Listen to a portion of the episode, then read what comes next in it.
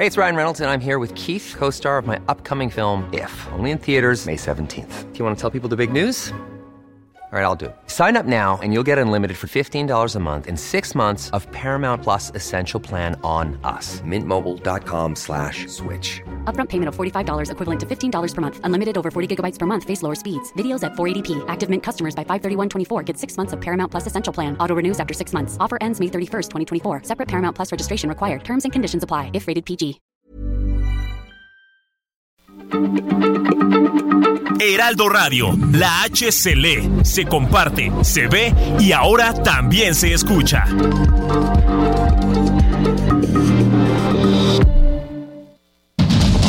Inicia. Heraldo Noticias de la tarde con Jesús Martín Mendoza. En Heraldo Radio.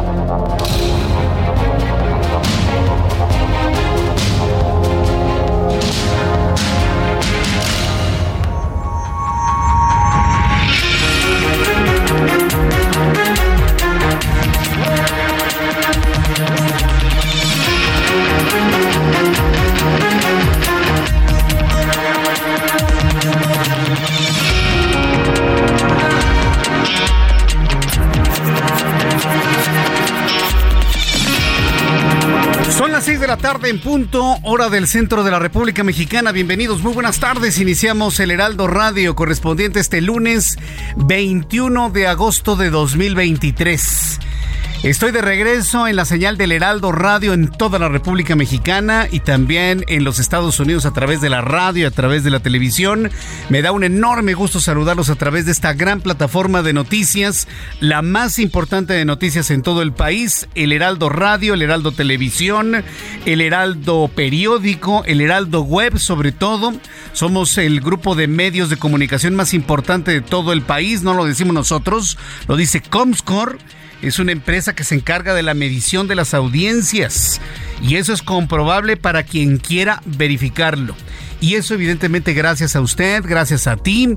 Y para mí es un verdadero orgullo estar nuevamente al aire en estas frecuencias del Heraldo Radio en toda la República Mexicana. Así que como siempre le digo, súbale el volumen a su radio. Yo soy Jesús Martín Mendoza y le tengo un resumen con las noticias más importantes hasta este momento. Centro de la noticia se encuentra en el estado de Chiapas. Bájale un poquito el fondo, por favor. El centro de la noticia se encuentra en el estado de Chiapas. Padres de familia maya tzotziles de la comunidad de San Antonio del Monte en San Cristóbal de las Casas quemaron ayer más de 100 libros de los que pretende entregar la Secretaría de Educación Pública porque ya los mismos padres de familia los revisaron y consideraron que no son aptos sus contenidos en función de sus usos y costumbres.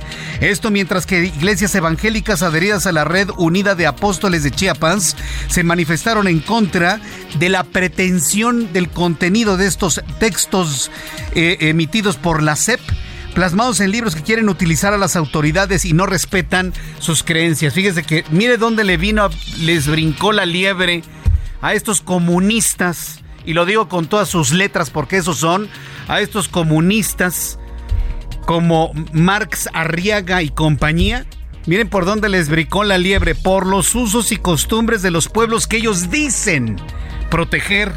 Los pueblos y costumbres, usos y costumbres de zonas del país que dicen que son primero. Por ahí les brincó la liebre a esta bola de comunistas enquistados metidos en la Secretaría de Educación Pública. No respetan sus usos y costumbres estos libros y los quemaron. Mire, podemos estar no de acuerdo en la quema de los libros en sí mismo. Pero este es un mensaje muy claro de las agrupaciones indígenas de México que quieren que se respeten sus formas de ver la vida. Y esos libros no respetan ni siquiera los más abiertos en pensamiento. Fíjense por dónde les brincó la liebre a los comunistas metidos en la Secretaría de Educación Pública. Lo vamos a conversar un poco más adelante aquí en el Heraldo Radio.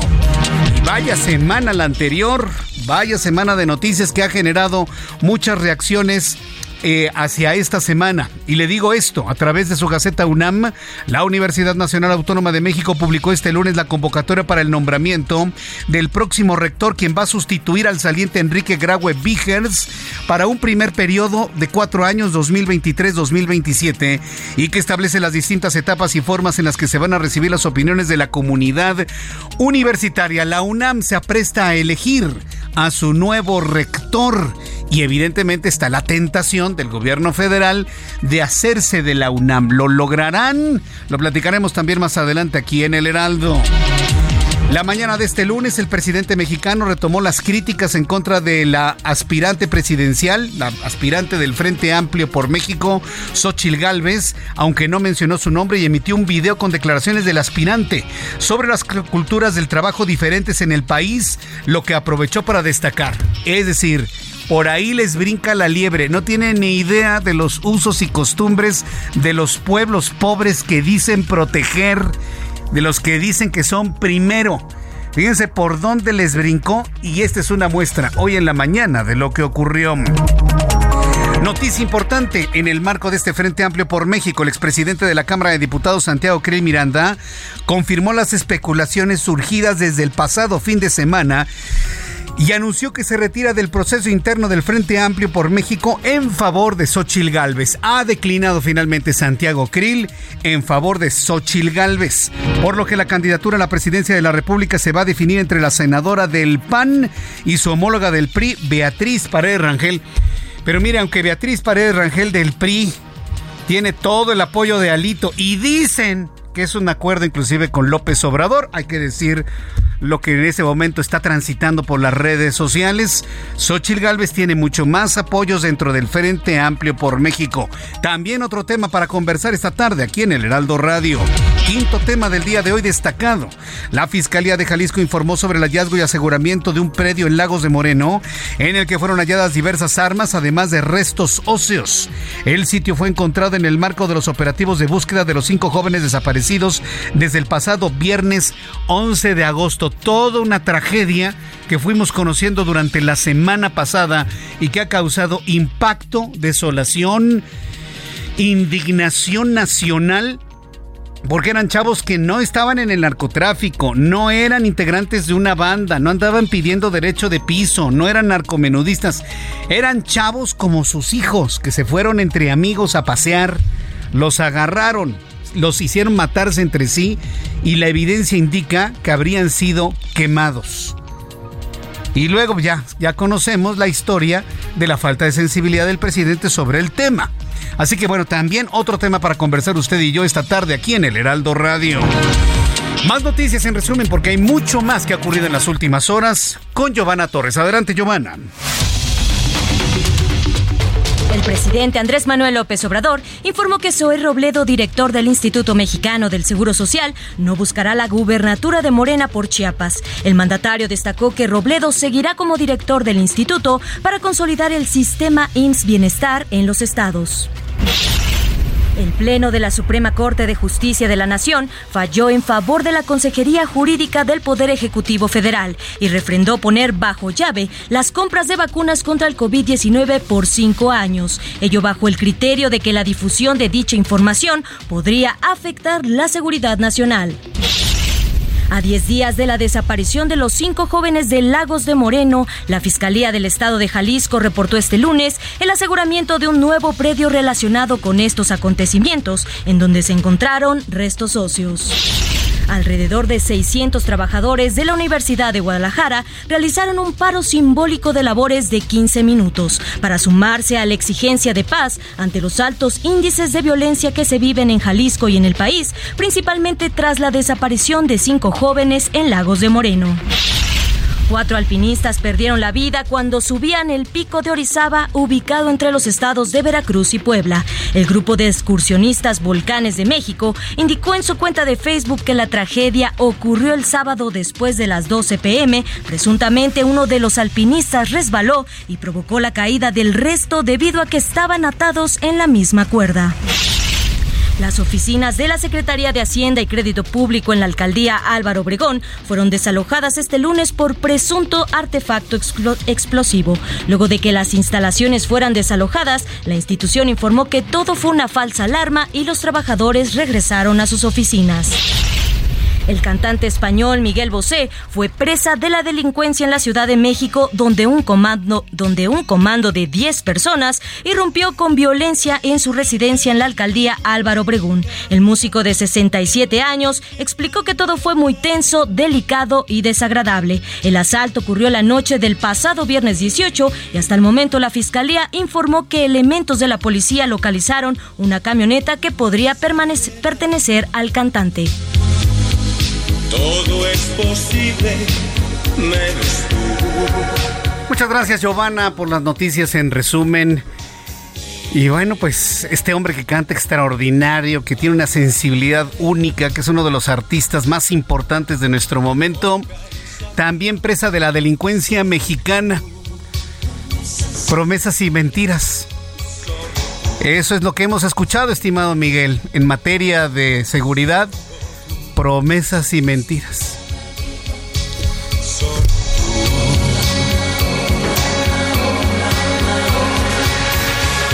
Le mandamos un saludo muy grande al gran Miguel Bosé. Él afortunadamente se encuentra bien, se encuentra bien con su familia. Lo que ha sorprendido a muchos es que tal vez alguien con una ciudadanía española diría yo de aquí me largo, ¿no? De un país donde nada más están pensando en hacerse del poder y del dinero y de la seguridad ni hablemos, ¿no? Es lo que menos les importa. Y hablo a nivel federal y a nivel local en todo el país. Nada más andan pensando en quedarse con el botín del poder. Nada más. Es lo único que les importa. Y alguien diría, ¿quién tiene la necesidad de sufrir este tipo de cosas? Pagos de derechos de piso, que sus propios ex empleados los asalten como a Miguel Bosé.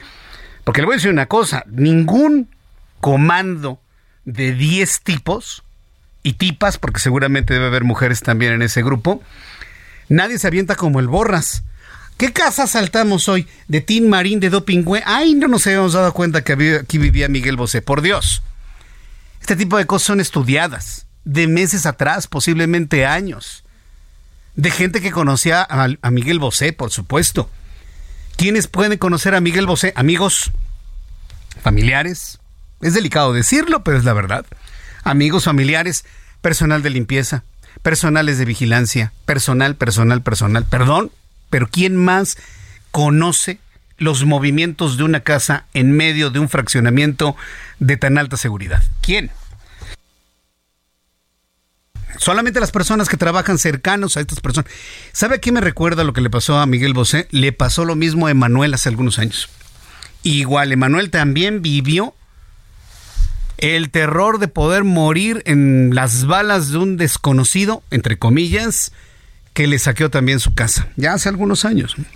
Entonces ni los artistas más connotados se salvan, porque estos grupos dicen, ah, pues este tiene.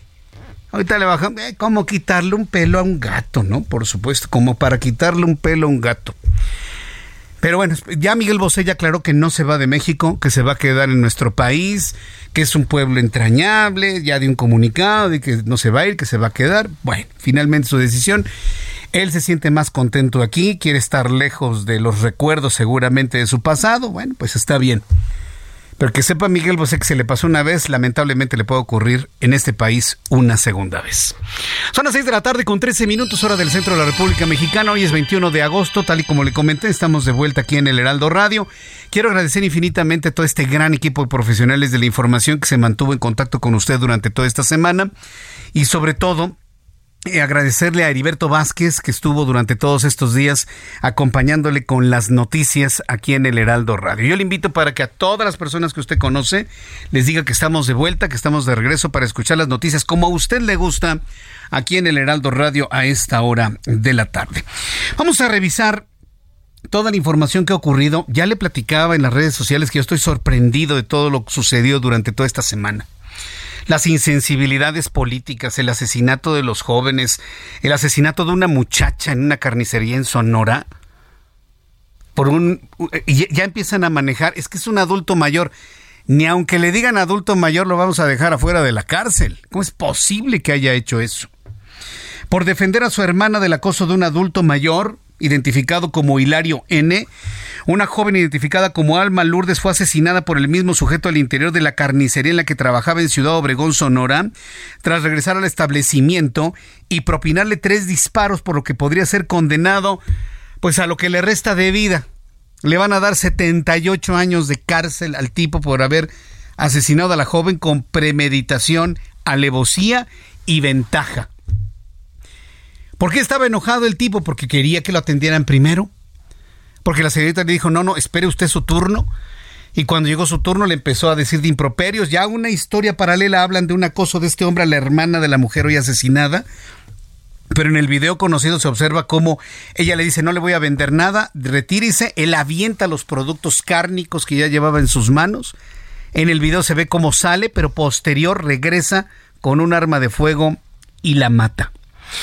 Vamos a entrar en contacto con Gerardo Moreno, nuestro corresponsal en el estado de Sonora, quien nos tiene más detalles, inclusive de familiares que han hablado sobre la muerte de esta joven. Adelante, Gerardo, gusto en saludarte. Muy buenas tardes. Hola Jesús Martín, muy buenas tardes, qué gusto saludarte y también saludar a tu auditorio y pues efectivamente esta situación pues que nos tiene conmocionados aquí a todo el estado de Sonora de cómo pues este hombre de 71 años de edad ya identificado como Hilario N pues asesinó a la joven Ana Lourdes Llamas en la carnicería donde trabajaba luego que pues gracias a que defendió a su hermana que era acosada por este hombre pues este regresó, fue expulsado de este lugar y luego regresó a cometer el feminicidio. Te platico rápidamente que estos hechos pues sucedieron a las 9.30 de la mañana, este fue el primer encuentro cuando el hombre llega a este establecimiento ubicado en la colonia zona norte de Ciudad Obregón, Sonora. Ahí se ve en un video que se difundió en redes sociales cómo discutió con Alma y por esto los empleados de la carnicería lo expulsaron. Sin embargo, te platico que el hombre se retiró pues bastante fúrico, incluso le propinó un golpe a uno de los trabajadores, pero ya el reporte de la fiscalía marca que regresó a las 15:45 horas portando un arma de fuego tipo escuadra calibre 38 y con esta le disparó al menos en tres ocasiones a Alma, quien perdió la vida ahí mismo en el establecimiento.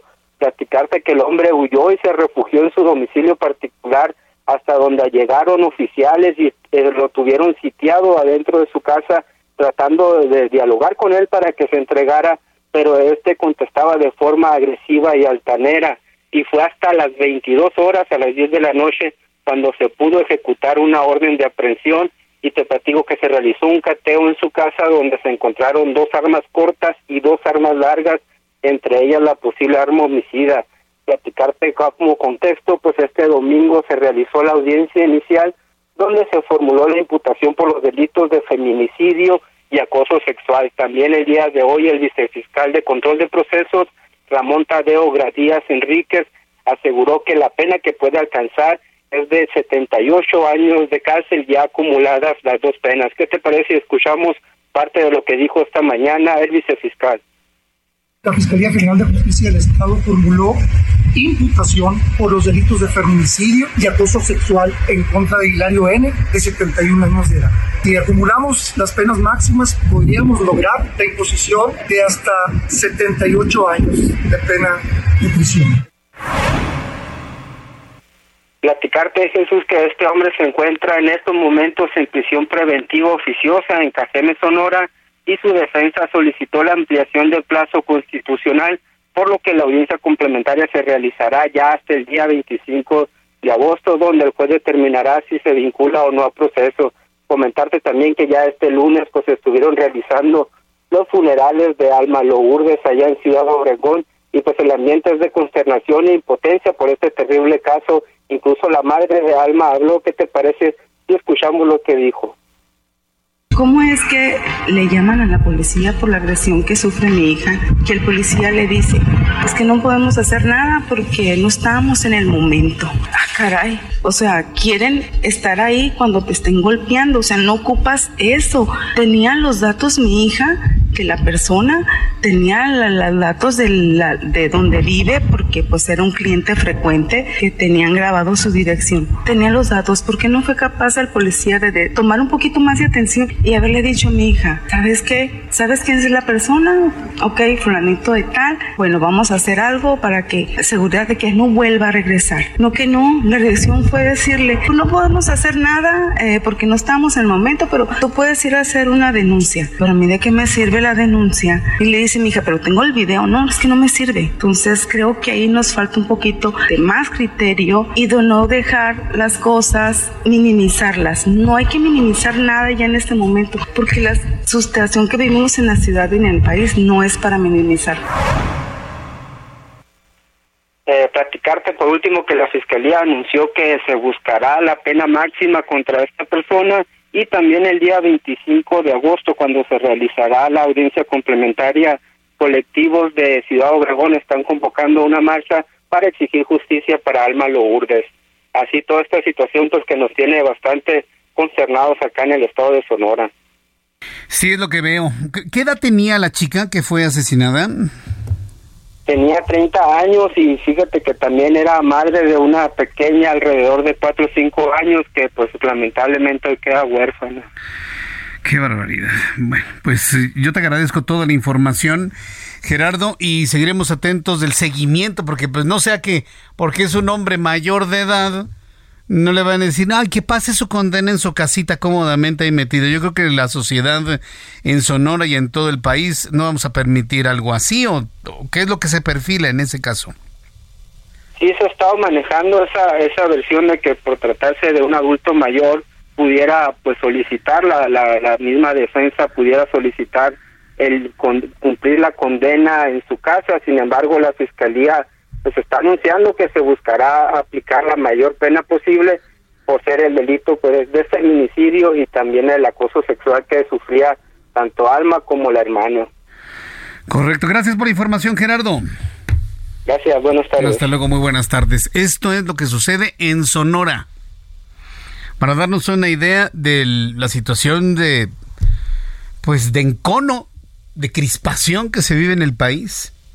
Y esto que pasó en la carnicería, independientemente de, todas las acusaciones previas de acoso y demás, puede suceder en cualquier calle de cualquier parte del país. Que si se le cerró, que si no lo viste, ya se, se detienen, sacan las armas, las disparan. Esta semana también supe de un caso aquí en la Ciudad de México, en el periférico, un tipo que disparó a plena luz del día, ¿no? En contra de un automovilista. Para el insensato que pensó en, vamos a legalizar las armas. Ahí está una de las razones por las cuales no se deben legalizar las armas en México. Porque aquí en este país los pequeños, dije pequeños y enanos mexicanos, que no son nada, solamente se sienten fuertes con una pistola a un lado, la usan para el desquite, para amedrentar, no por defensa propia, sino para desquitarse y para amedrentar. Lamentablemente esa es la mentalidad que hay en México. Tristemente. Pero en fin, son ejemplos, ¿no? Que le pongo. Son las 6 de la tarde con 22 minutos hora del centro de la República Mexicana. Cambiamos de tema de la violencia y de la crispación que se vive aquí en México. Sí, las condiciones políticas nos tienen crispados, desesperados, pero yo tengo fe que ya, ya, ya se va a acabar pronto. Nada más cuestión de aguantar unos mesecitos, unos mesecitos, ya esto se va a acabar próximamente. Vamos a hablar de condiciones del tiempo, las condiciones del tiempo generadas por el clima que ha estado azotando, sobre todo en esta época, la parte norte del continente americano. La Dirección de Protección Civil y Bomberos de Nuevo Laredo, Tamaulipas, alertó a la población de esa ciudad fronteriza a estar alertas ante la llegada de la depresión tropical 9, que podría convertirse este martes en la tormenta tropical Harold y podría ingresar por el norte de la entidad y el sur de Texas. Vamos a entrar en comunicación con Carlos Juárez, nuestro corresponsal en Tamaulipas, quien nos informa. Adelante, Carlos.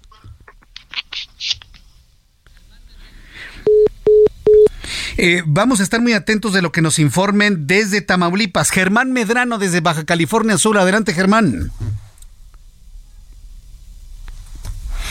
Germán Medrano ha estado muy atento a todo lo que ha ocurrido en, Baja California Sur. Y es que Hillary se convirtió en un sistema de los más potentes que yo recuerde en los últimos años.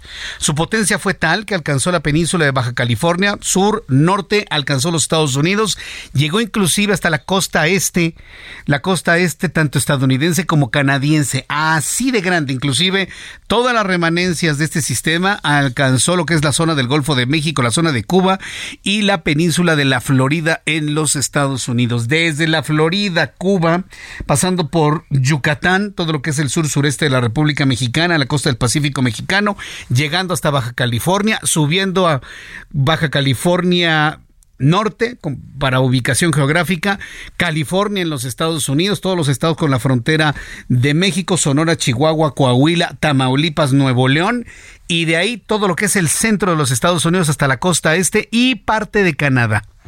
Ese es el tamaño de Hillary. Las remanencias de Hillary pueden dar vida al siguiente sistema que va a tener o va a ser bautizado como Harold. Después de los anuncios le voy a tener más detalles de lo que sucede en Baja California con Germán Medrano y en Tamaulipas con nuestro corresponsal Carlos Juárez. Y yo le invito para que me escriba a través de mi cuenta de Twitter, arroba Jesús Martín MX, arroba Jesús Martín MX en ex Twitter, la ex porque ahora ex ex. Y le digo Twitter para pues seguirlo ubicando como lo que fue. En mi cuenta de ex Twitter, arroba Jesús Martín MX, arroba Jesús Martín MX. Escucha las noticias de la tarde con Jesús Martín Mendoza. Regresamos.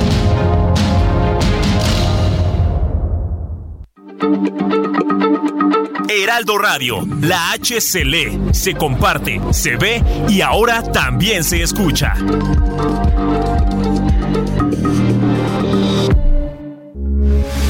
Radio, con la H que sí suena y ahora también se escucha.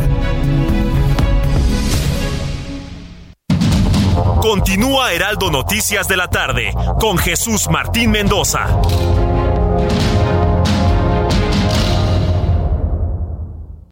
¿Tienes miedo de que tu hijo se convierta en un adulto insatisfecho? Este 14 de octubre en el Master Bebemundo vamos a darte las herramientas para que tu hijo se convierta en líder de su propia vida. Master Bebemundo 2023, niños felices, adultos líderes. En Papalote Museo del Niño, boletos a la venta en masterbebemundo.com.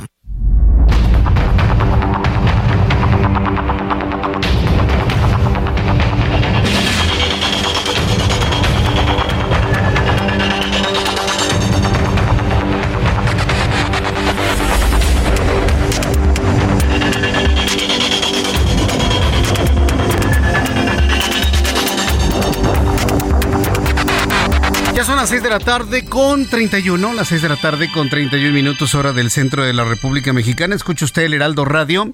Yo soy Jesús Martín Mendoza con toda la información en las frecuencias del Heraldo en todo México y también en los Estados Unidos. Entre en comunicación con Germán Medrano, con nuestro corresponsal en Baja California Sur, quien nos tiene un balance de los efectos de las intensas lluvias provocadas por el sistema ciclónico Hillary que cruzó por todo Baja California en las últimas horas. Adelante, Germán, gusto en saludarte.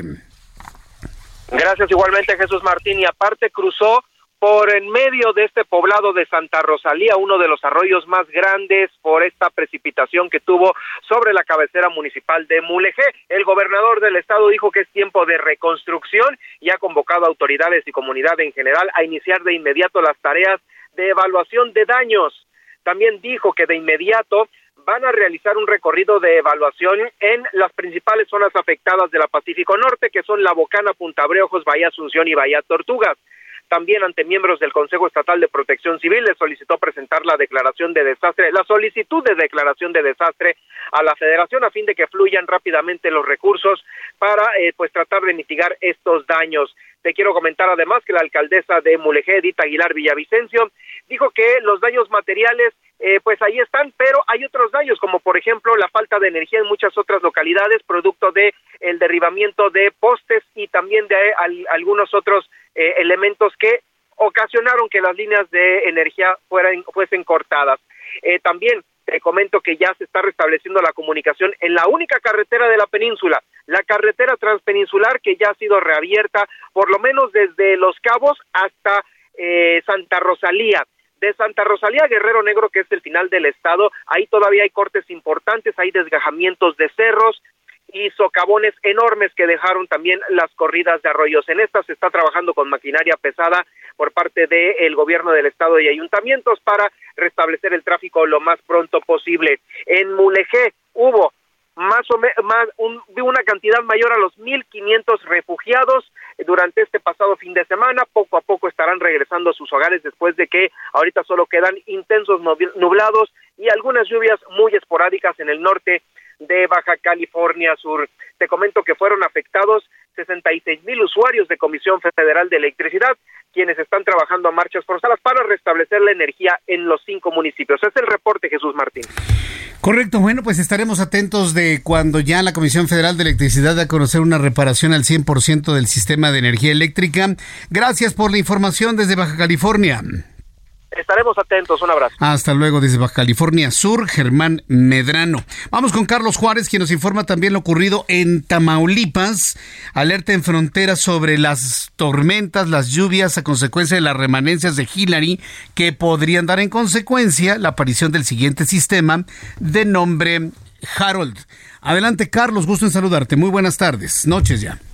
Hola, ¿qué tal Jesús Martín? Qué gusto saludarte a ti y a todo tu auditorio desde Tamaulipas para comentarte que justamente en este estado los municipios de la frontera con Texas ya se encuentran en alerta debido a la presencia de un fenómeno natural. Hay que comentar que al menos en lo que corresponde a esta zona de la entidad se pronostica que existan lluvias en un 70%, así como también de acumulado de chubascos y también se espera que durante el martes 22 y miércoles 23 de agosto haya algunos eh, chubascos en estas zonas de Tamaulipas. También se prevé que haya vientos de 15 a 30 kilómetros por hora debido a este fenómeno natural que se encuentra todavía en las aguas del Golfo de México y que podría ingresar a territorio estadounidense y mexicano en las próximas horas. El director de Protección Civil y Bomberos, Humberto Fernández Díez de Pinos, indicó que se estima que las tormentas se puedan presentar durante tres días a partir de la noche de este lunes, por lo que recomendó a la ciudadanía de lo que viene siendo el municipio de Nuevo Laredo tener eh, mucho cuidado justamente por el acumulado que se pueda tener en algunas vialidades y también evitar algunos pasos vehiculares que regularmente se inundan. En estas acciones de prevención eh, estarán participando las direcciones de tránsito, vialidad, eh, los consejos municipales de protección civil, la Marina, así como también lo que viene siendo la Sedena, la Guardia Estatal. Jesús Martín, que tengas una excelente tarde. Muchas gracias, Carlos, por la información. Desde Tamaulipas con eh, las fuertes lluvias que en estos momentos azotan la zona. Ya son las 6 de la tarde con 36 minutos. Llueve en la capital del país. Vaya aguacero que nos cayó precisamente desde las 4, 4 y media de la tarde, las 5, con tormenta eléctrica desde el norte, lo que es el oriente, centro, sur, sureste de la Ciudad de México. Maneje con mucho cuidado, por favor. Y estamos muy atentos con nuestros compañeros reporteros urbanos de informarles sobre lugares de inundaciones. Vamos a regresar al aeropuerto internacional de la Ciudad de México con la caída de este plafón que provocó inundaciones en la terminal aérea encharcamientos, lo que evidentemente está complicando el flujo de turistas en la terminal aérea de la Ciudad de México. Esto se lo voy a tener un poco más adelante. En otro asunto que ha conmocionado al país y que también ya toma interés de carácter internacional, sobre todo por la negativa, y hay que decirlo de esa manera, la insensibilidad mostrada por el presidente de la República él podrá decir lo que sea, podrá amenazar a los comunicadores, podrá amenazar inclusive a los medios de comunicación y a los dueños de medios de comunicación. Pero lo que se ve no se juzga y lo que escuchamos y lo que vimos es claro. Le voy a decir cuál es un, uno de los asuntos en donde yo no le creo a Andrés Manuel López Obrador, yo en lo personal. Siempre sale, aunque viene casi dormido, yo no le creo que tenga reunión de seguridad a las 6 de la mañana.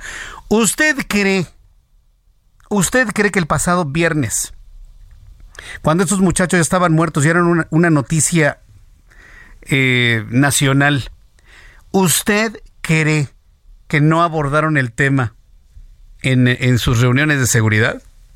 Por supuesto que lo abordaron, por supuesto. ¿Usted cree que no estaba en conocimiento el presidente de la República? Claro que estaba en conocimiento. y de manera deliberada ignoró el tema durante toda la mañana y al final cuando le preguntaron viene el chistecito de ese bobo. Y luego se enoja porque dice que él no se burló, que es humanista. Que... Nadie le puede creer eso. Olvídese si oyó o no oyó las preguntas de los reporteros. ¿De verdad? ¿No lo sabían y no lo vieron en su reunión de seguridad? Una de dos. O no saben lo que sucede en el país, o es una mentira eso de las reuniones de seguridad en la mañana. Así, de ese tamaño. O es una mentira ese asunto de las reuniones de seguridad. Entonces, eso ha causado que se duplique el encono, el enojo sobre el asesinato de chavos que pueden ser sus hijos. ¿Usted cree que esas mamás, aunque viven en uno de los estados más complicados en materia de seguridad, pensaban que algún día sus hijos iban a ser parte de la estadística? Jamás lo pensaron. Sobre todo cuando están hablando de chavos que estudiaban, que trabajaban, que se divertían sanamente, que no eran miembros de ningún grupo delincuencial, que no vendían drogas, que no andaban metidos en cobros de piso, que no eran este wiwis o como les llaman estos que andan en los antros y demás, no lo eran. Por lo tanto, estos muchachos pueden ser cualquiera de sus hijos adolescentes. Papás, mamás, ¿se dan cuenta de lo que les estoy diciendo? ¿En dónde radica el, el, impacto de la noticia? Que puede ser cualquiera de nuestros hijos. Para que luego el responsable de la seguridad, porque esa responsabilidad se le dio en 2018, olvídese si se burla o no se burla, simple y sencillamente como que no le dé importancia, que, que sea uno de los asuntos que de los cuales no quiere hablar en su México ideal, está complicadísimo. Es de verdad indignación. Pero bueno, esa es, esa es la realidad que, que toca vivir actualmente. Autoridades de Jalisco pues siguen investigando, por supuesto el asunto está en el ámbito local, las autoridades de Jalisco informaron del hallazgo y aseguramiento de un predio en Lagos de Moreno, Jalisco, en el que fueron halladas armas y restos óseos tras la desaparición de cinco jóvenes reportado el pasado 11 de agosto. El pasado viernes se cumplió una semana. Mayeli Mariscal es nuestra corresponsal en Guadalajara, Jalisco, y nos informa. Adelante, Mayeli, gusto en saludarte. Muy buenas tardes, buenas tardes también a todo el auditorio. Pues así es, ya serían cuatro los puntos en donde la Fiscalía de Jalisco, además de asegurarlos, ha cateado. Y bueno, en esta ocasión, como mencionas, eh, se localizaron varios indicios, entre ellos machetes y también eh, restos óseos este eh, predio es eh, precisamente se encuentra en Lagos de Moreno, en la privada El Sabino, al cruce con Camino Real de Zacatecas. Y bueno, hay que recordar, el primer inmueble se aseguró el 12 de agosto en el fraccionamiento La Palma. El segundo se trató de un inmueble ubicado en la colonia Orilla del Agua. Se informó el 16 de agosto otro punto más, el tercero, se trata de la bodega abandonada en donde localizaron restos y bueno, todavía están siendo analizados con las confrontas genéticas que se recabaron de las familias de estos cinco jóvenes y también informarles que la madrugada del pasado sábado eh, elementos de la Guardia Nacional llevaban a cabo un operativo eh, como parte de estos ejercicios para tratar de localizar a estos cinco jóvenes. Ellos fueron atacados. Esto ocurre entre en los límites entre Encarnación de Díaz y Lagos de Moreno. Derivado de esto, eh, pues se detiene a siete personas, presuntamente integrantes de algún grupo del crimen organizado. Hasta estos momentos no se ha informado si eh, tienen algún tipo de vinculación en este caso de la desaparición de los cinco jóvenes. Eh, sin embargo, pues bueno, las autoridades señalaron que este enfrentamiento se dio como parte del operativo que se lleva a cabo ahí en Lagos de Moreno y repito, pues el día de hoy se informa de este cuarto punto, es un terreno, un predio en donde se aseguraron eh, varios indicios, además de encontrarse restos óseos. Esa es la información. Pero de manera concreta, las osamentas completas o los cuerpos completos de los jóvenes hasta este momento es completamente desconocida. Hasta estos momentos se desconoce porque están siendo todavía los restos que se localizaron en la bodega abandonada la semana pasada, están siendo analizados, confrontados con el material genético y bueno, de esto todavía las autoridades no han eh, dado, eh, los, dado a conocer los resultados. Gracias por la información, Mayeli.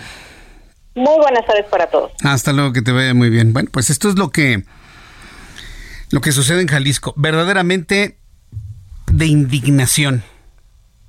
A mí en lo personal me, me impacta mucho el asunto porque ya no puede nadie ir a vacacionar, ni pueblear, ni nada. Nada, absolutamente, nada. Hace unos días, precisamente el fin de semana, revisaba en, mi cuenta de ex Twitter, arroba Jesús Martín MX, leí, leí un mensaje de nuestra buena amiga colaboradora del Heraldo de México, Beata Boina que subió una fotografía donde dice que disfrutaba mucho el senderismo y, presentó una fotografía en un paraje verdaderamente espectacular, ¿no? Ataviada con todo lo necesario para, para el senderismo, botas, ropa apropiada, los apoyos para las caminatas. Muy bien, padrísimo. La gran mayoría de quienes leímos ese mensaje le decíamos que tuviera cuidado, que se acompañara con gente armada, que tenga cuidado de los salteadores, de los asaltantes, de la, de la gente violenta. En, lugar, en lugar de tener un apoyo a hacer senderismo por eh, eh, la República Mexicana, todos, prácticamente el 90% de los comentarios era de ten cuidado, Beata, ten cuidado, no te vayan a asaltar, no te vayan a violentar, no te vayan a hacer algo. Y ella nos compartió que son lugares debidamente protegidos, cerrados, conocidos, con la seguridad adecuada. Pero imagínense, para hacer senderismo en México necesitan ser lugares verdaderamente controlados porque de otra manera, pues le cae el narco, le cae el grupo, le caen los que se sienten dueños del territorio. No podemos andar libremente en el país. ¿Cuántos casos de chavos y familias que son secuestrados y asesinados cuando van a Veracruz han ocurrido? ahora en Jalisco, más todos los casos que no conocemos, porque hay una gran cantidad de casos que no conocemos, que no necesariamente trascienden a los medios de comunicación, que no necesariamente se mediatizan, de gente buena, de gente trabajadora, de gente que no anda metida en vicios ni en cosas extrañas.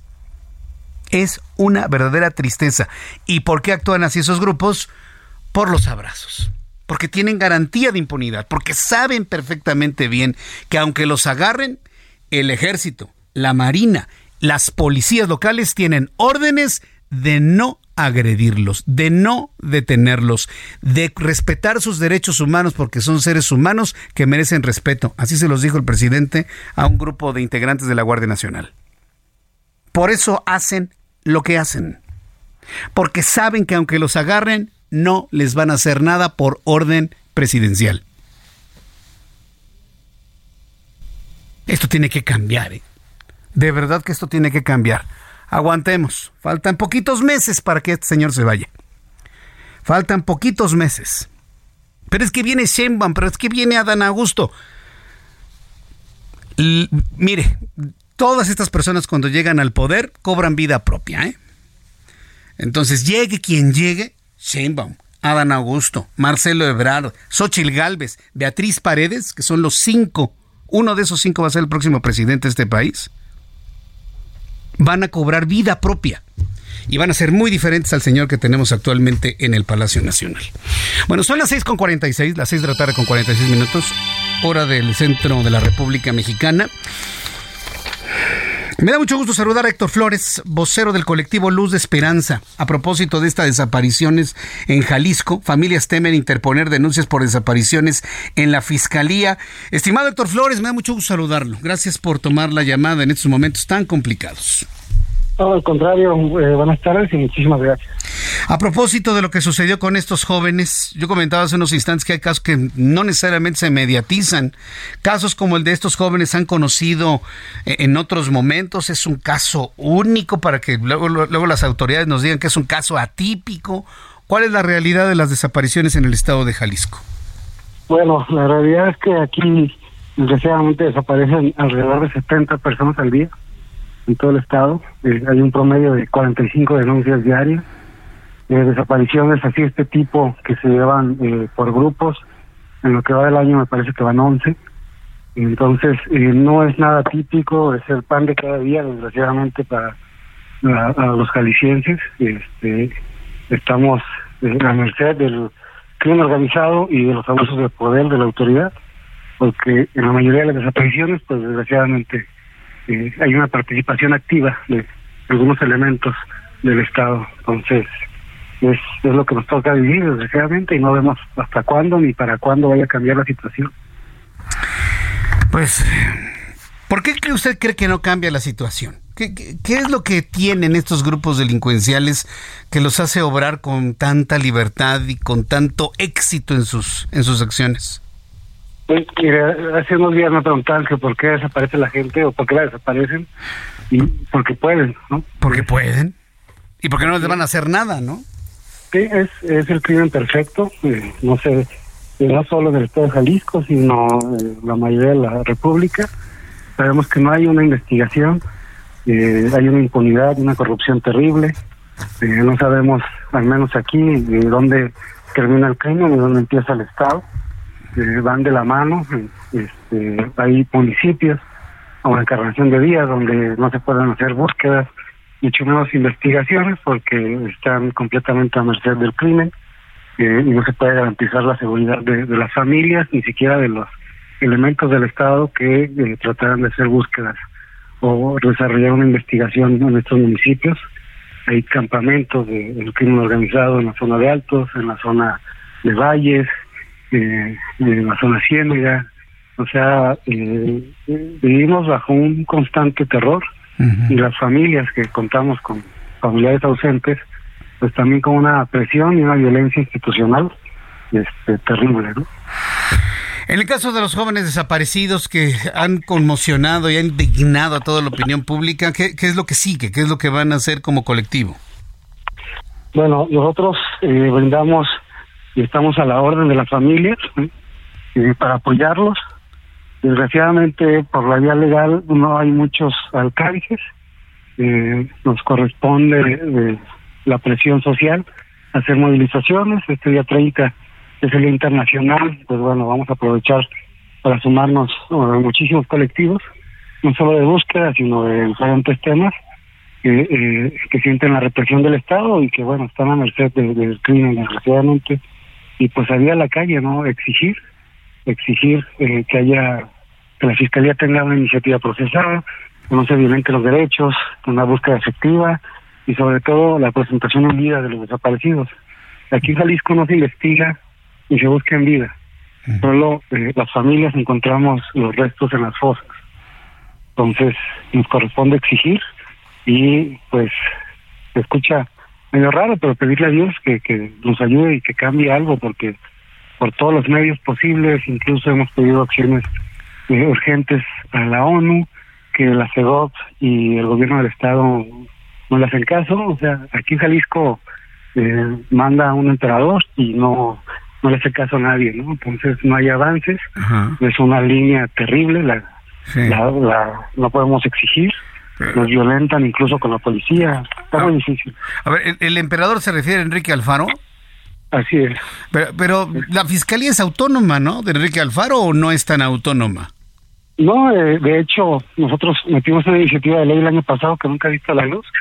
Eh, la ley general marca que las fiscalías deben ser especializadas para que tengan esta autonomía. La Fiscalía de Jalisco es especial, depende de la, de la Fiscalía del Estado y de la Secretaría General de Gobierno, que dependen del Ejecutivo. Entonces, no tienen autonomía, la única Fiscalía Autónoma más o menos que hay aquí es la de anticorrupción, y todas las demás es por designación del gobernador, y eh, son ellos y la Secretaría General de Gobierno la que le da su, su eh, pues el, dinero en las plazas, etcétera, etcétera. Entonces está sometida, ¿no? No tiene autonomía. Vaya, pues qué tristeza, qué situación tan tan terrible. ¿Ustedes dan están dando apoyo directamente a los familiares de los cinco jóvenes eh, en este momento o no? Eh, ha habido algún contacto por Messenger a la página del colectivo. Ajá. Este, pero ah, ahí está el colectivo de Lagos que es el que está este, tratando de apoyar a las familias. Y eh, hay que comprender que es un terror el que viven las familias en esas zonas, tanto como en la zona de Valles, que es América, Tala. Eh, es muy difícil incluso presentar una denuncia por en cuanto presenta una víctima una denuncia por desaparición en ese en esos municipios empieza la presión empiezan las llamadas eh, supuestamente el crimen organizado que también podría ser por parte de elementos del estado para que dejen de investigar y que no le muevan el asunto entonces es, difícil para las familias incluso solicitar apoyo porque en cuanto se dan cuenta que están solicitando apoyo a colectivos o eh, a periodistas, etcétera, eh, luego luego viene la represión. Héctor Flores, vocero del colectivo Luz de Esperanza, muchas gracias por tomar la comunicación y hacer estas reflexiones a propósito de lo ocurrido con estos cinco jóvenes esta tarde aquí en nuestro programa de noticias en el Heraldo. Muchas gracias por este tiempo, Héctor Flores. Muchas gracias, bendiciones, hasta luego. Bendiciones, que le vaya muy bien. Bueno, pues esta es la, la realidad que se está viviendo. ¿Por qué hacen los grupos eso, lo que hacen? ¿Por qué secuestran? ¿Por qué desaparecen? Porque pueden. Lo que yo le decía, porque tienen garantía de que no les van a hacer nada. Yo no entiendo cómo hay algunos mexicanos, y son todavía bastantitos, ¿eh? que prefieren que este tipo de cosas sucedan en México. De, de verdad que no los entiendo. Sí. Y, y, y, el tipo este del bigotito, ¿no? Diciéndole que el presidente es un gigante. ¿Sí, un gigante de qué? No, no, no, no, de, de, verdad, qué tristeza para los padres de familia. Y sí, aunque es un asunto que tiene que ver con el estado de Jalisco, todo se circunscribe a lo mismo, a los fracasados abrazos. Voy a ir a los anuncios y regreso enseguida con un resumen de noticias.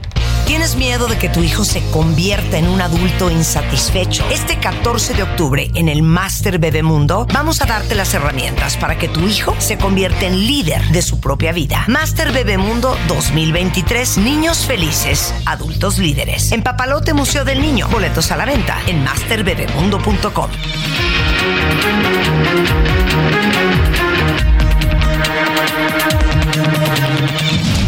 Escucha las noticias de la tarde con Jesús Martín Mendoza. Regresamos. Heraldo Radio, con la H que sí suena y ahora también se escucha. Heraldo Radio, con la H que sí suena y ahora también se escucha. Continúa Heraldo Noticias de la tarde con Jesús Martín Mendoza.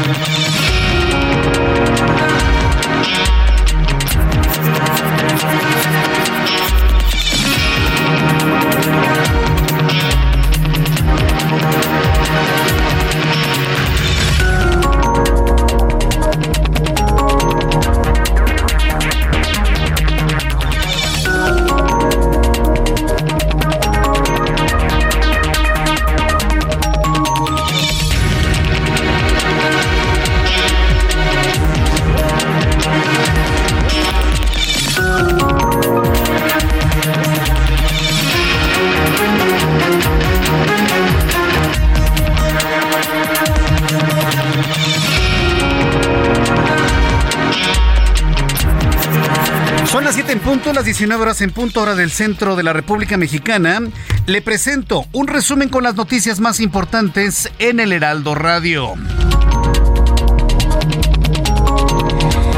Quiero informarle que ayer en el estado de Chiapas se presentaron dos casos en los que se manifestó el rechazo a los libros de texto gratuitos que la SEP pretende, bueno, ya, ya distribuye a la fuerza sin el consentimiento de los padres de familia. Y le voy a decir una cosa, ¿eh? sin el consentimiento de maestros, sin el consentimiento de escuelas, sin el consentimiento de los usos y costumbres en Chiapas. Bueno, pues las comunidades mayas tzotziles de San Antonio del Monte quemaron los libros. Yo estoy de acuerdo con usted, los libros no hay que quemarlos. Si no sirven, bueno, simplemente se hacen a un lado, se guardan, se pueden compostear, lo que usted guste y mande, ¿no? No se queman. Pueden utilizarse para otros usos. Hasta para, no sé, nivelar una mesa si usted quiere, ¿no? Pero no se queman. En eso estoy de acuerdo. Pero es una forma en la que los mayas otziles expresaron su rechazo a la Secretaría de Educación Pública, pero sobre todo a su, su pretensión, ¿sí? su osadía de pasar por encima de lo que sus usos y costumbres establecen en cuanto a su forma de ver el mundo, su cosmología. Entonces, eso es importante. Al ratito le voy a tener todos los detalles aquí en el Heraldo Radio. En más de este resumen de noticias en entrevista con el Heraldo Radio, el vocero del colectivo Luz de Esperanza, Héctor Flores, reveló que en Jalisco desaparecen cerca de 70 personas al día, de las cuales denuncian alrededor de 45 casos, y advirtió que existe una enorme impunidad en la investigación de este tipo de delitos en todo el país, y señaló que el caso de los cinco jóvenes levantados en Lagos de Moreno pone de manifiesto el estado de terror en el que familias mexicanas viven actualmente. A, los jaliscienses, este, estamos la merced del crimen organizado y de los abusos de poder de la autoridad, porque en la mayoría de las desapariciones, pues desgraciadamente eh, hay una participación activa de algunos elementos del Estado. Entonces, es, lo que nos toca vivir, desgraciadamente, y no vemos hasta cuándo ni para cuándo vaya a cambiar la situación.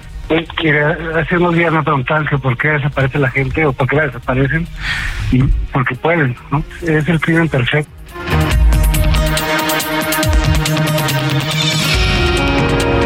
Así lo dijo, los desaparecen porque pueden. Es el crimen perfecto, nos comentó nuestro invitado el día de hoy. Le voy a tener más comentarios sobre esto más adelante aquí en el Heraldo Radio.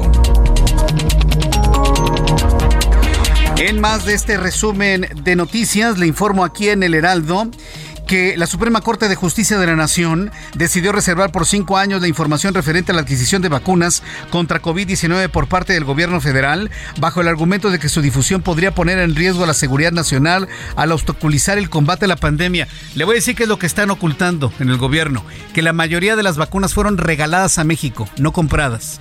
La mayoría fueron regaladas a México, no compradas. Y eso es lo que no quieren que se sepa.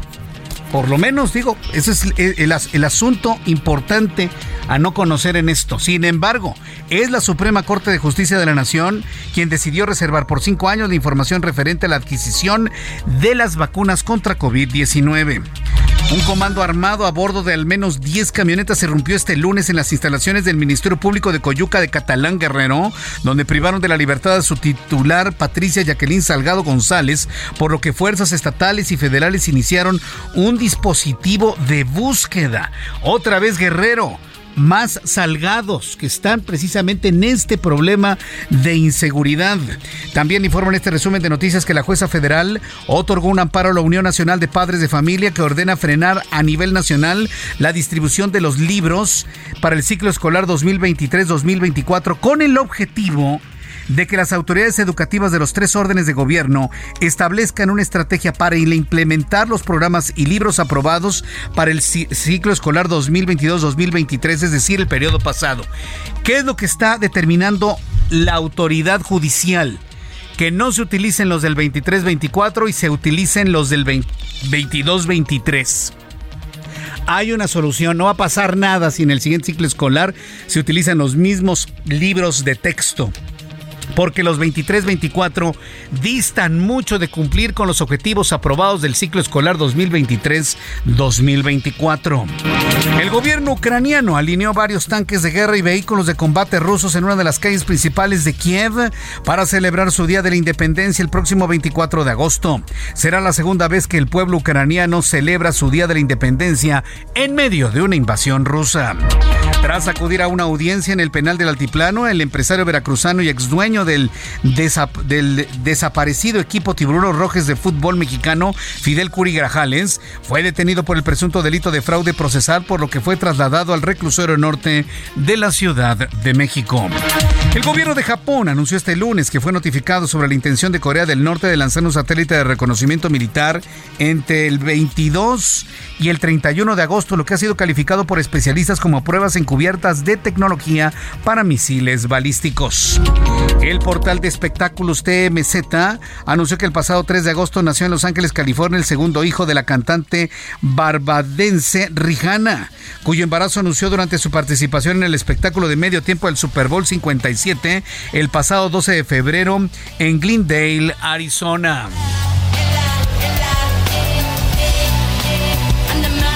Sorprendió muchísimo, ¿no? ¿Se acuerdan? Cuando apareció precisamente con su pasita de, embarazo, pero además con una agilidad y con un atractivo extraordinario, Rijana.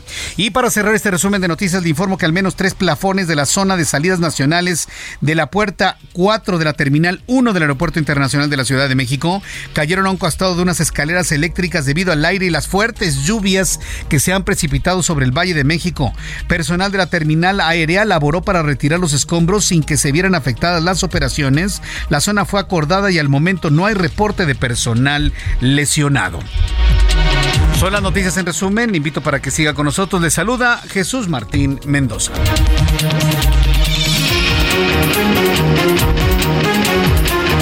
Son las 7 con 8, las 7 con 8, tiempo del centro de México. Les saluda Jesús Martín Mendoza con las noticias a esta hora de la tarde en el Heraldo Radio. Vamos con nuestros compañeros reporteros urbanos, periodistas especializados en información de ciudad. Israel Lorenzana, qué gusto me da saludarte. Bienvenido, buenas noches.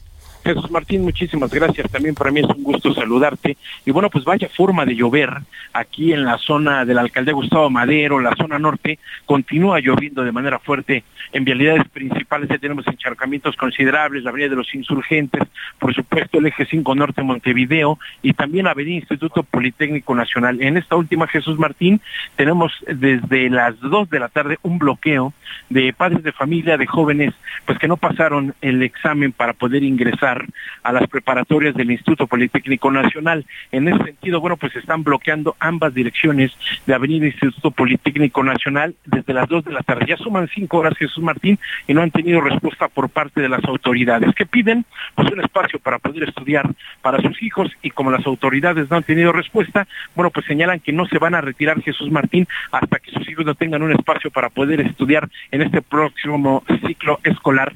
Te quiero señalar que, bueno, pues ni la lluvia los ha podido mover Jesús Martín y mira que ha llovido fuerte en esta zona de Linda Vista, así que bueno, pues para nuestros amigos automovilistas hay que pedirles que eviten a toda costa utilizar en estos momentos la avenida Instituto Politécnico Nacional. Las alternativas, pues aunque con contratiempos, insurgentes de avenida de los 100 metros, esto con dirección hacia la zona de Tenayuca. Pues Jesús Martín, la información que yo te tengo esta tarde.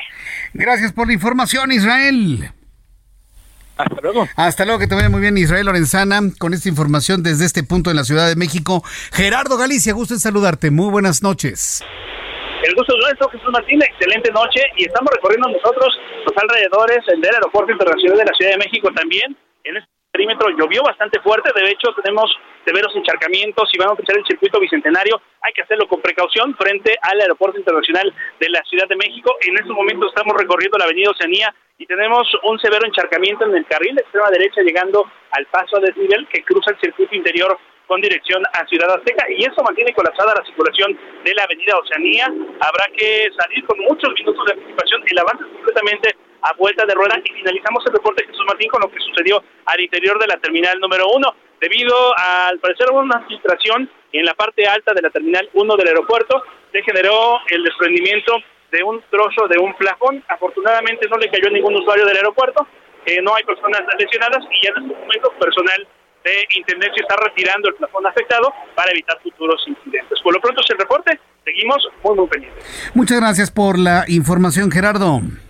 Hasta luego. Hasta luego, que te vaya muy bien. 7.11, las 7 de la noche con 11 minutos tiempo del centro de la República Mexicana. ¿Cómo cerraron los mercados financieros? Arrancamos una semana que promete seguramente muchas sorpresas después de los movimientos dramáticos financieros de la semana pasada. Toda la información con Héctor Vieira.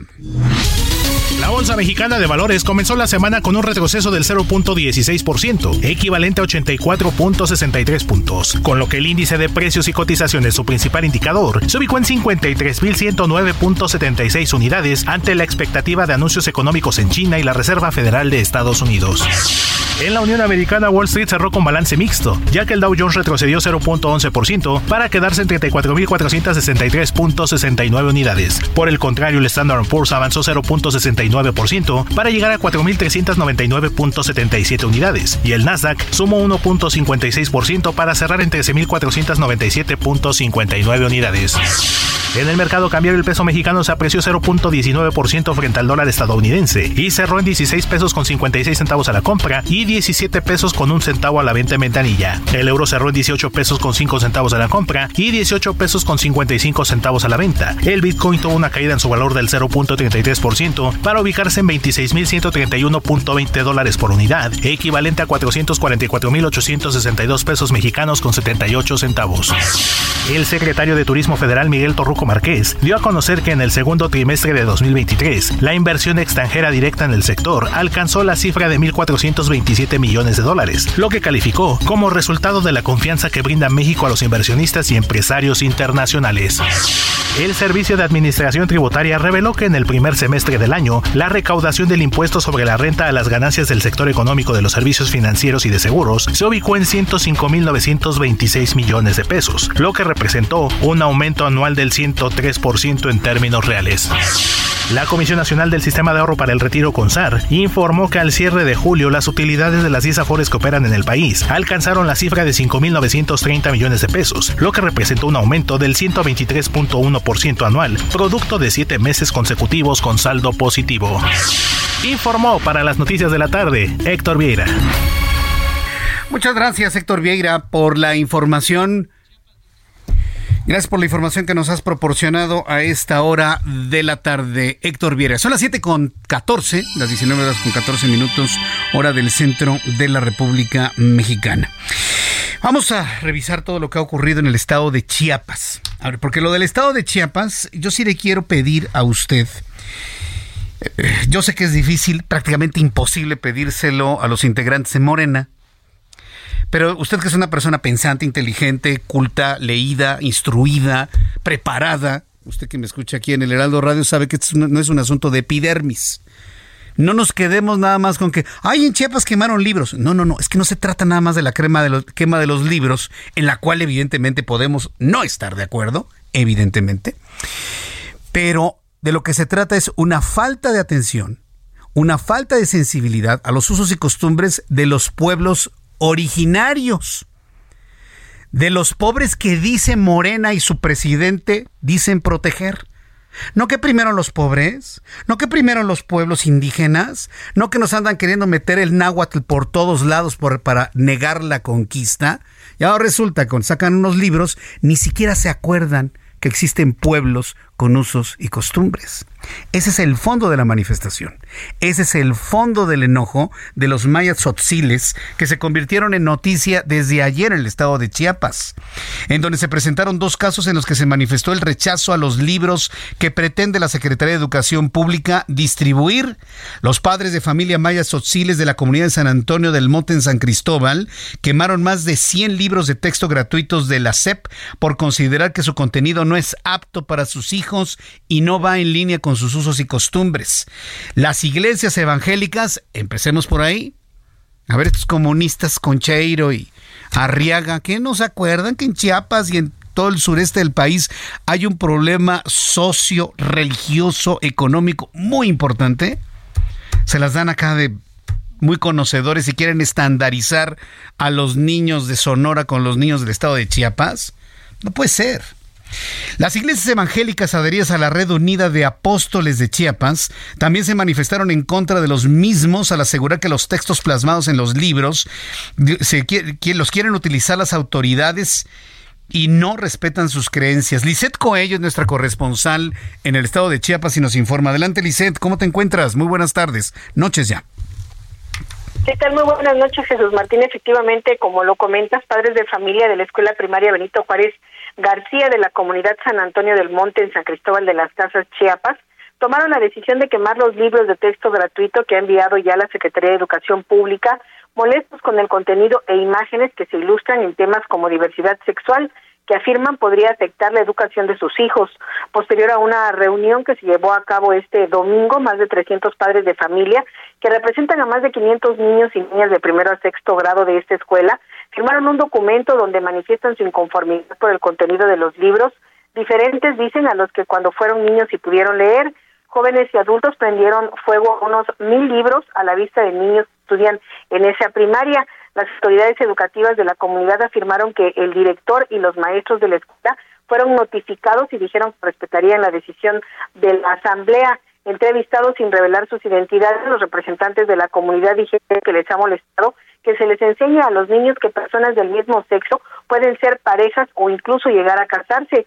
Varias comunidades de la zona Altos de Chiapas han manifestado su inconformidad y se sabe que tomarán estas mismas acciones en próximos días. Eso por un lado, Jesús Martín, y por otro, el día de hoy, iglesias evangélicas adheridas a la Red Unida de Apóstoles de Chiapas se manifestaron también estar en contra de los libros de texto gratuito para el ciclo escolar 2023-2024. En una conferencia de prensa aseguraron que los textos plasmados en los libros que quieren utilizar las autoridades no respetan sus creencias. En específico, eh, señalaron en cuanto a temas sexuales, los cuales catalogaron muy abiertos, de los cuales pues no están a favor. Finalmente, pues te comento, eh, como mencionabas, en Chiapas, pues un 32% de la población es protestante y o cristiana evangélica. Luego, entonces, que esta, este sector de la población es la misma, aseguran que no va a estar a favor de estos libros de texto gratuito. Este sería el reporte de Jesús Martínez.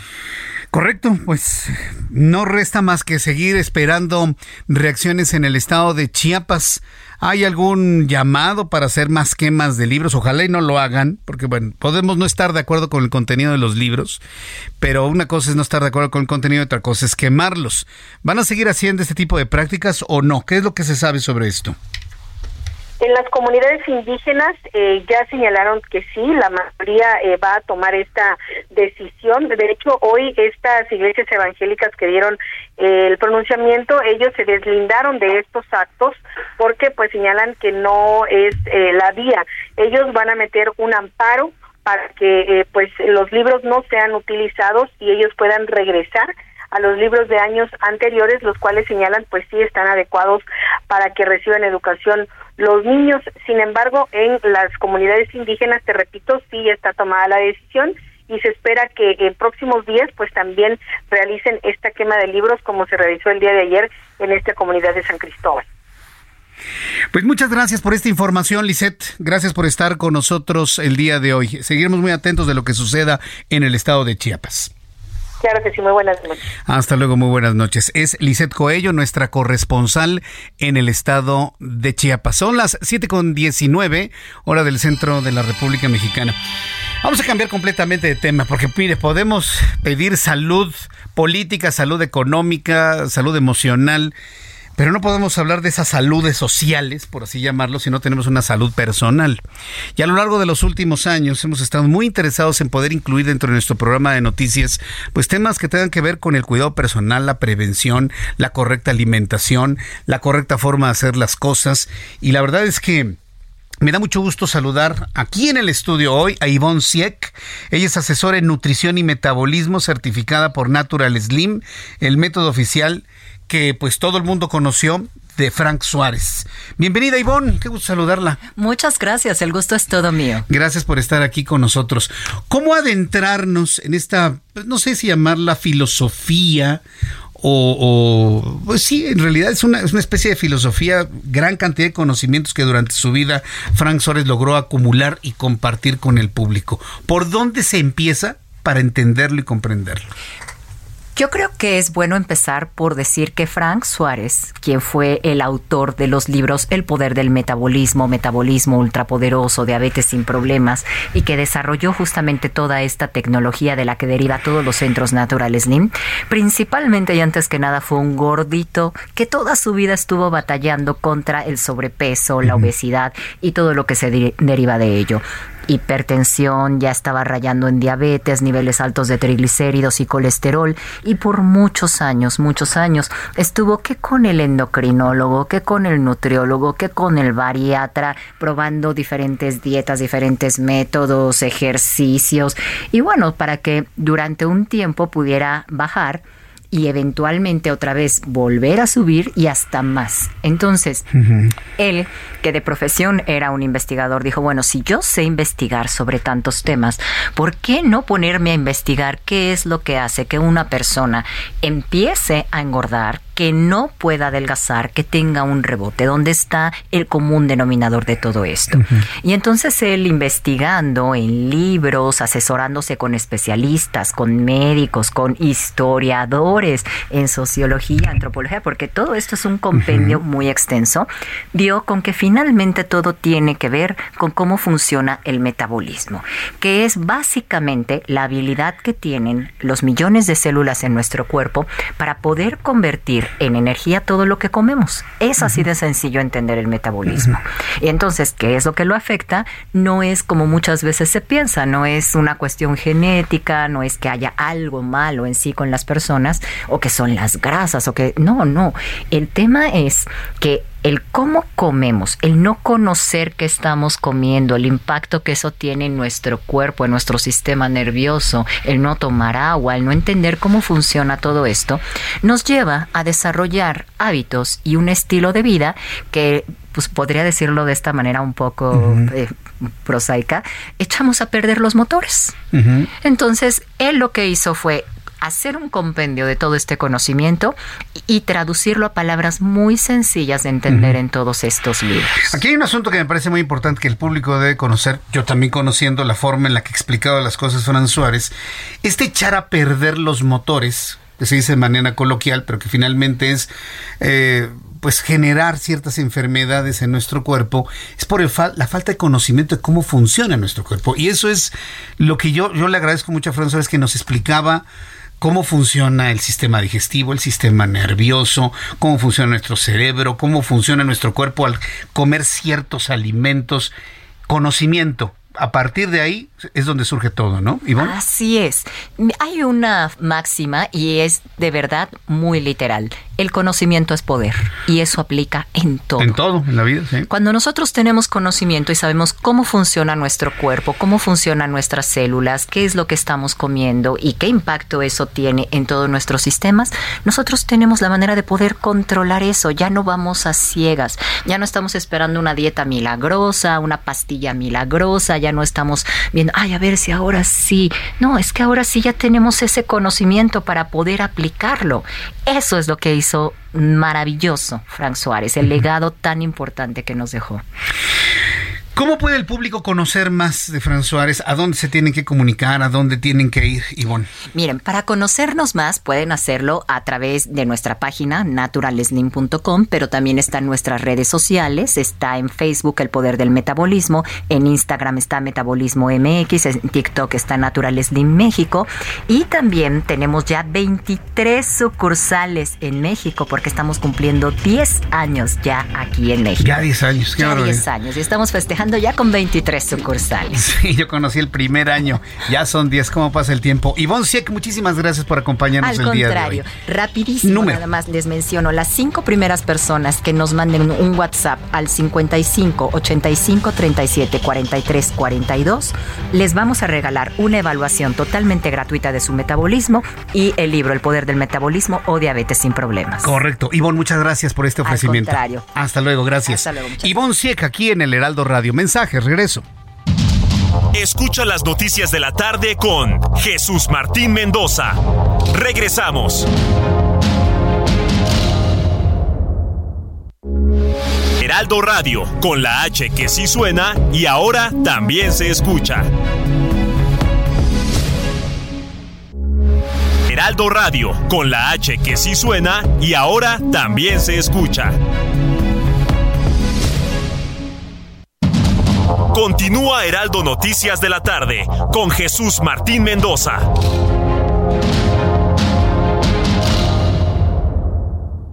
CAT promedio de 31.7% sin IVA, vigencia del 1 al 31 de agosto.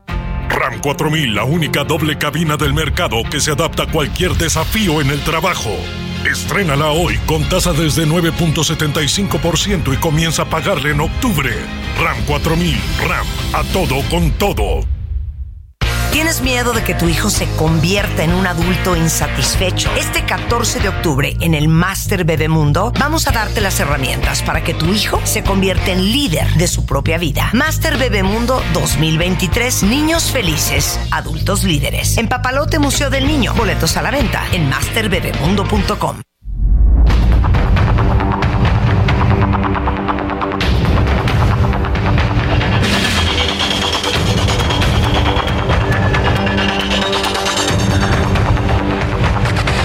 Son las 7 con 32, las 19 horas con 32 minutos hora del centro de la República Mexicana.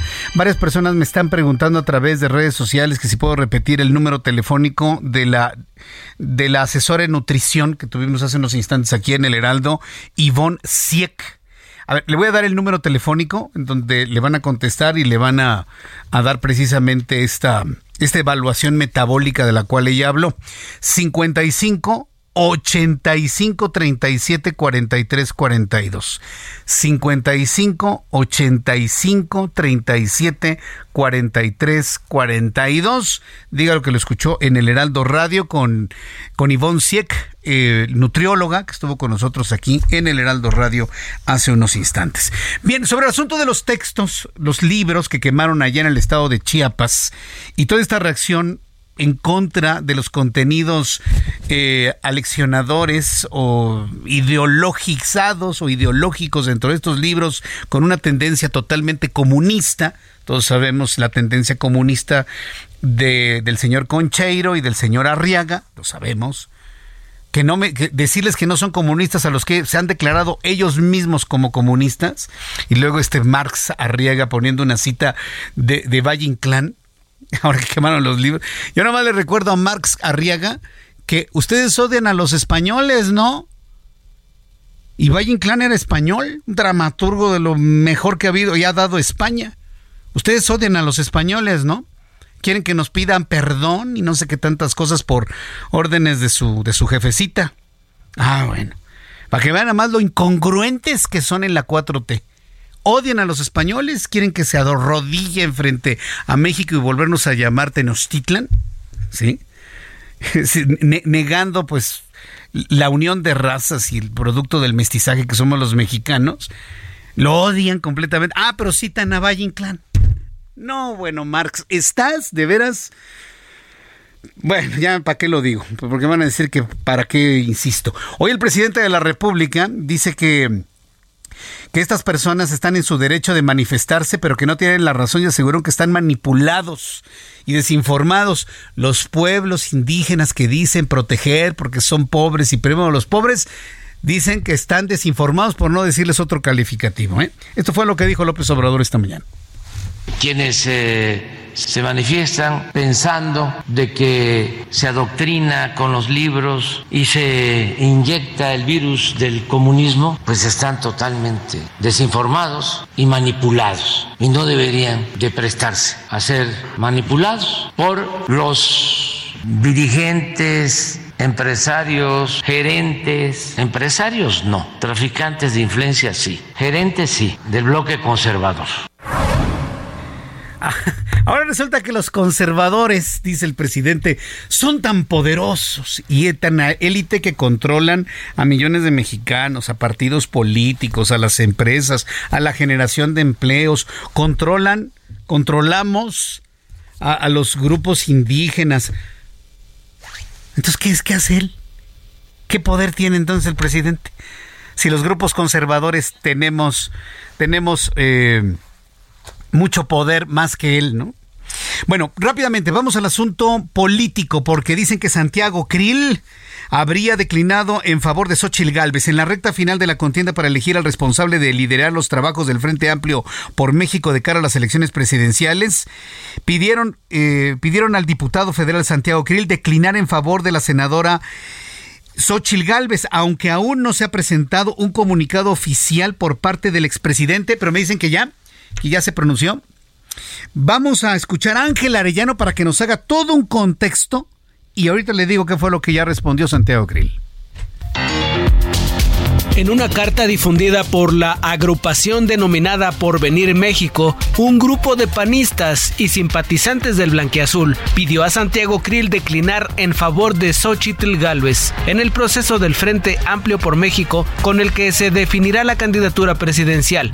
La carta fue firmada por 1.800 panistas, entre quienes se encuentran el exgobernador de Aguascalientes Martín Orozco, la ex senadora Adriana Dávila y la exdiputada federal Teresa Gómez Montt, entre otros. En esta misiva apelaron a la generosidad política de Krill para consolidar a Xochitl Galvez, a quien consideran más competitiva. Lo sensato y útil para México es que los panistas cerremos filas con Xochitl Galvez, la aspirante más competitiva que ha levantado simpatía, ha generado entusiasmo y ha despertado el interés cívico de la participación ciudadana, se lee en esta carta. Al conocer esta petición hecha a su contendiente, Xochitl Galvez dijo desconocer si Krill va a declinar o no, pero admitió que entre los dos existe un acuerdo para que el que crezca sea respaldado por el otro. Añadió que ella ya hubiera declinado si Krill Miranda fuera arriba en las preferencias. Eso me gustaría mejor esperarlo y no seguir con la especulación, pero yo misma lo haría por él en, caso de estar en una situación eh, contraria. Yo hubiera hecho, hubiera tenido ese gesto de ver que él, es el que tiene que llegar. ¿Por qué? Porque al final tiene que llegar uno. Santiago y yo tenemos muchos años de caminar juntos. Fue mi compañero de gabinete, él era secretario de Gobernación,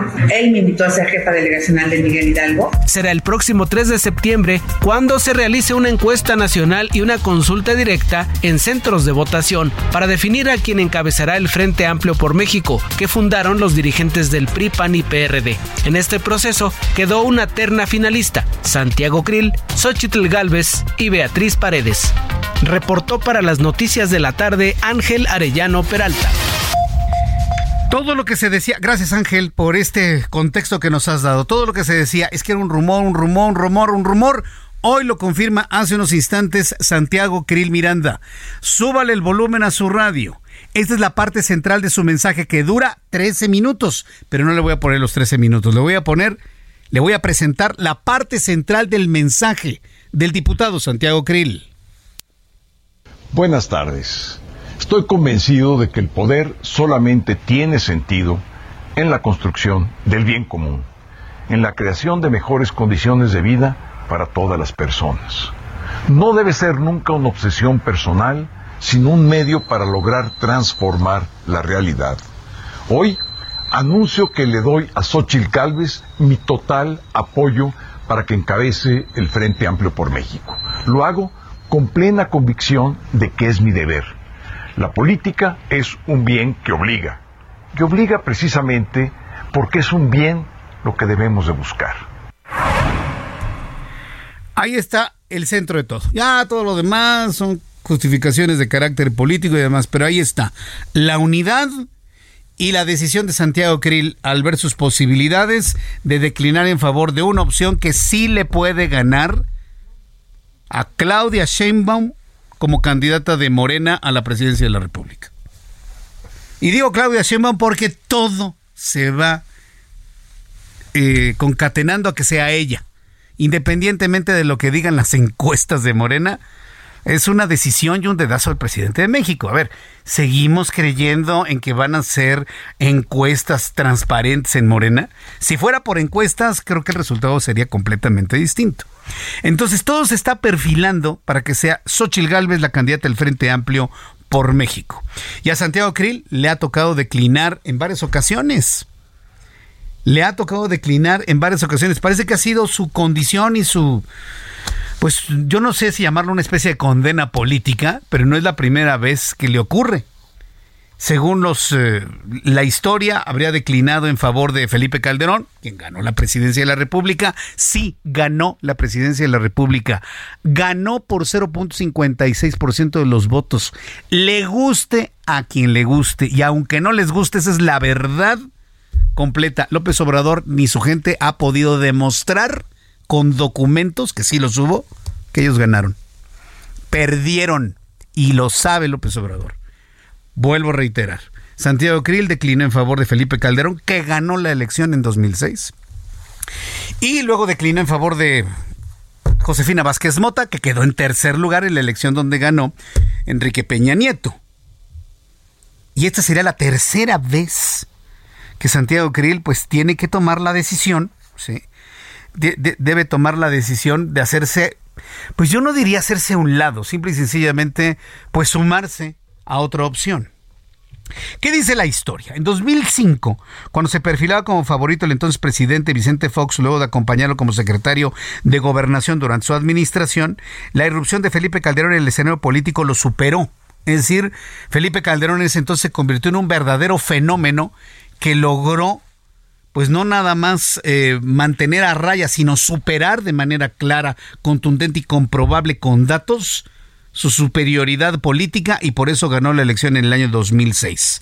Calderón, quien a la postre ganó la elección de 2006, presionó al partido blanquiazul para adelantar su contienda interna que consistió en rondas de votaciones entre militantes, en las que en ese entonces Calderón se impuso sobre Santiago Krill y sobre Alberto Cárdenas, entonces exgobernador de Jalisco.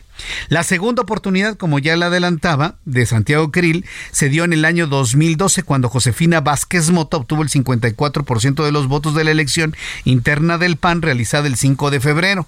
Dentro de ese proceso, Krill se fue al tercer lugar detrás de Vázquez Mota y de Ernesto Cordero, quien había sido secretario de Hacienda de Calderón. ¿Se acuerdan de Ernesto Cordero? El hombre que decía, una familia mexicana puede vivir con seis mil pesos. Esa declaración de Ernesto Cordero fue lo que provocó que Josefina Vázquez Mota se fuera hasta el, hasta el tercer lugar. Se lo aseguro. Porque muchas de las familias más pobres de este país lo vieron como una verdadera burla ante el problema de pobreza que evidentemente en seis años era muy difícil recuperar. Entonces, ahí está la segunda oportunidad perdida. Y hoy Santiago Krill por tercera ocasión decide apoyar, ah, porque debo decirle, ¿eh? Santiago Krill en el año 2005-2006 apoyó a Felipe Calderón. En el 2012 decidió apoyar a Josefina Vázquez Mota. Y ahora está decidiendo Santiago Krill apoyar, por supuesto, a Xochil Gálvez. Todo indica que será Xochil Gálvez la candidata del Frente Amplio por México. ¿Quién lo hubiese pensado hace dos meses, señoras y señores? Hace dos meses. ¿Por qué cree usted que en Morena insultan tanto, atacan tanto, critican tanto? ¿Por qué cree que López Obrador ya no marca la agenda? Es completamente reactivo lo que hace Xochil Gálvez, porque saben que los puede Xochil Gálvez sacar del Palacio Nacional. Si estuviesen tan seguros de su triunfo, si estuviesen tan seguros de que van a ganar, ni caso le harían a Xochitl Galvez, ¿no cree usted? Si usted está seguro que va a ganar algo, ¿para qué ataca a los otros? La mejor forma de atacar es ignorando, ignorándolos, como muchos sabemos hacerlo. Y ese no es el caso. En Morena atacan al frente, atacan a los grupos. ¿Qué apoyamos? Un cambio y un viraje para el año 2024, porque saben que hoy sí, con Xochitl Galvez, hay posibilidad de un viraje urgente, importantísimo en nuestro país. Esa es la razón de las cosas. ¿Qué hay que hacerle a Santiago Krill? Un verdadero agradecimiento ¿eh? por esa generosidad política. Se llama generosidad política. Yo espero tener la oportunidad de platicar con él. Pues yo creo que el día de mañana, si, si, así es posible, platicar con él y que nos dé precisamente sus impresiones ante este importantísimo anuncio que de alguna manera marca ya el camino, ¿eh? Hacia el año 2024. Me da mucho gusto saludar a Luis Eduardo Velázquez, director del diario Semanario Capital CDMX. Estimado Luis Eduardo, qué gusto saludarte, bienvenido, muy buenas noches.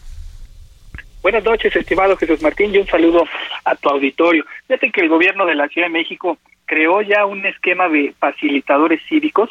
Estos servidores públicos van a tener la tarea de ejecutar un plan de mediación. El objetivo es mediar en conflictos sociales y comunitarios que se presentan cotidianamente en las colonias, barrios y pueblos de la capital del país.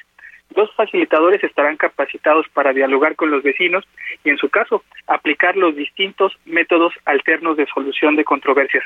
Los facilitadores se van a vincular con los integrantes de las COPACOS y con representantes de unidades habitacionales para que puedan identificar los conflictos más cotidianos entre particulares y la comunidad. En caso de que la ciudadanía requiera la asistencia de estos facilitadores, en algún lugar podrá comunicarse al 911 o también a través de Locatel. Habrá un facilitador en cada alcaldía y se van a desplegar unidades móviles e incluso asistirá un juzgado cívico itinerante para validar estos convenios y en caso de que haya voluntad de las partes, iniciar el procedimiento de queja. Va a ser muy importante que se realizarán lo que llaman círculos de paz, que se entiende como procesos que agrupan a personas en un espacio seguro para que dialoguen bajo el esquema de la construcción conjunta de valores y la búsqueda de consensos. También se van a hacer círculos restaurativos, es decir, procesos comunitarios que sirven para dar apoyo a aquellas personas en conflicto y ahí se van a reunir las dos o tres partes que estén en este conflicto,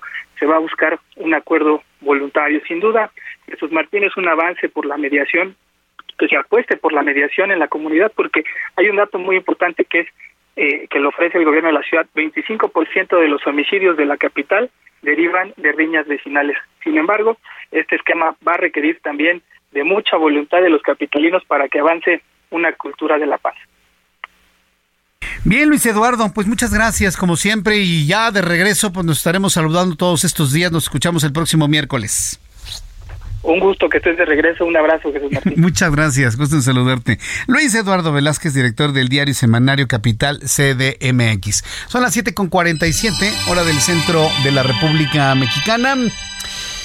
Roberto San Germán con toda la información deportiva. Bienvenido, mi querido Roberto. ¿Qué tal? ¿Qué tal? Buenas noches, mi querido Jesús Martín, y buenas noches a la gente que nos sintoniza. ¿Sabes qué? Me, me, dejó ahora sí. Yo nunca he tenido una buena imagen. No me cae bien Messi. Pero ahora después no me cae bien. Digo, reconozco que es un gran futbolista y jamás meteré goles como él. Pero no me cae bien porque ha sido medio grosero con la gente, con sus aficionados. Pero después de lo que hizo, de quitarse la banda capitán y entregársela al capitán, y él, no, no, ándale, ande para que tú recibas. Y luego juntos levantaron el trofeo. La verdad es que sí me dejó de. Ah, qué grandeza, ¿eh? Ah, qué buen momento, qué buen mensaje para los chavos también. Yo, yo creo que Lionel Messi, ahorita con lo que tocas, es un tipo que hay que comprender también ha sido muy golpeado y lo golpeó mucho el pueblo argentino cuando no ganaban y le decían que él pues que jugara para España porque Lionel pudo haber jugado para España ¿eh? tenía todas las posibilidades para jugar para España y dijo no voy a jugar por Argentina y al principio fue golpeado con todo, lo odiaban en Argentina, pecho frío, pocos huevos, este, ya sabes, todas esas coses que dice, ¿no? Sí. Faltan pelotudo, ya sabes. Estamos hablando en Argentina. Es argentino, ¿no? Y pues les, valía gorro y lo, atacaban. Pues ya los hizo campeones y ahora es el dios, ¿no? Entonces, ya los conocemos como son, ¿no? Ya sabes cómo son los argentinos, ¿no? Cuando les conviene, uh, son mesistas y cuando no, es el peor jugador de la historia. Y también él tiene un síndrome de Asperger. Ojo con eso. es lo que dicen. Él tiene cierto, eh, que es un autismo, es una parte del espectro del autismo, el Asperger, y este hombre pues tiene esas cuestiones también, entonces muchas veces podemos confundir el que no quiere él con ciertas reacciones que tiene. Eh, creo que también se ha cuidado mucho la situación, eh, hay que recordar que ahora los deportistas, pues cualquier cosa que hagas te pueden demandar, amigo. Entonces, creo que también va, va por ese lado, ¿no? Y tiene buenos gestos. Yo creo que también mucho de lo que hace Lionel Messi lo hace tras bambalinas, no lo hace frente a los reflectores. Y creo que las, obras, las obras altruistas o ese tipo de situaciones que estás platicando tú, esas cuestiones personales, se hacen sin reflectores, ¿eh? se hacen en la oscuridad. Sé que ayuda. Es más, cuando llegó al equipo de Miami, a todos les dio un nuevo iPhone. A ah, todos, con su número y todo. O sea, todo lo que hizo, o sea, se los dio personalizados a cada uno de sus compañeros cuando llegó al equipo. Entonces, y creo que utileros ya todos les dio. Entonces, hace cosas que de repente salen a la luz, pero él no quiere que sepas. Entonces, y creo que eso se debe de hacer así. Creo que cuando tú vas a hacer una ayuda, calladito, te tiene que bonito. No llevas cámara, de, no sirve de nada si vas a llevar cámaras y que vean, doné, no, a ver, brother, callado. Y, esto de la banda de Capitán, bueno, pues finalmente se mediatizó, se pues vio. Sí, pues es que llega. a ver, ¿eh? pues él llega y lo. a ver, él vino a cambiar el mundo del Inter de Miami. O sea, había un capitán y pues ni modo, compadre, ¿quién es el de más jerarquía? Pues ni modo que te le pongas loco, ¿no? Pues se la van a dar y se la dieron y ella llegó, se metió el capitán, o el que era el anterior capitán y le dio el brazalete y pasó y recogió la copa. Así se hace muchas veces, ¿no? Lo hemos visto nada más con él. Yo creo que eso lo aprendió en el Barcelona. Eh, hay una imagen eh, muy bonita que hace Carlas Puyol, que es el que era el capitán del Barcelona, ganan la Champions, estaba el, estaba el Milan y jugaba Ronaldinho con ellos. Y va por él y le dice, ven para acá, compadre, contigo logramos este título y lo hace levantar eh, a Ronaldinho la copa con el número 80 que usaba en ese momento con el Milan. Entonces, creo que le inculcaron esas cosas. Entonces, pues bien, bien por Leonel Messi. Ah, me, gustó el gesto. ¿Te gustó? Bueno, ya fue campeón del MLS con el peor equipo de la MLS, curiosamente, y ahora son campeones de la League's Cup. Y bueno, ahí van a estar. Y hoy habló el comisionado del MLS que no cree conveniente que la League's Cup salga de Estados Unidos y venga a México. Pues no, señor, pues si van a jugar así, pues yo creo que los mexicanos deberían decir, pues no vamos y se acabó. Pero bueno, sabemos que el negocio, como lo he platicado y ojalá nuestros radioescuchas entiendan un, día de estos, que el fútbol es puro negocio. No vean el fanatismo o no lo vean con esos ojos de deporte, véanlo como negocio. Y mientras sea negocio, el deporte vale gorro. Pero fíjate que quería hablar de otro tema que hoy tuve la oportunidad de ir y conoces bien a esta persona, a Nelson Vargas. Mm. Lo conoces muy bien y hace poquito hablaste con él por la situación de Alejandro Martí pasaron algo muy similar y fue muy feo, o algo igual, secuestro de sus hijos y muerto, además de sus hijos, ¿no? Pues fíjate que hoy la, la Lotería Nacional va a sacar para este viernes, este viernes 25, un billete de lotería conmemorativo a los 45 años de la acuática Nelson Vargas.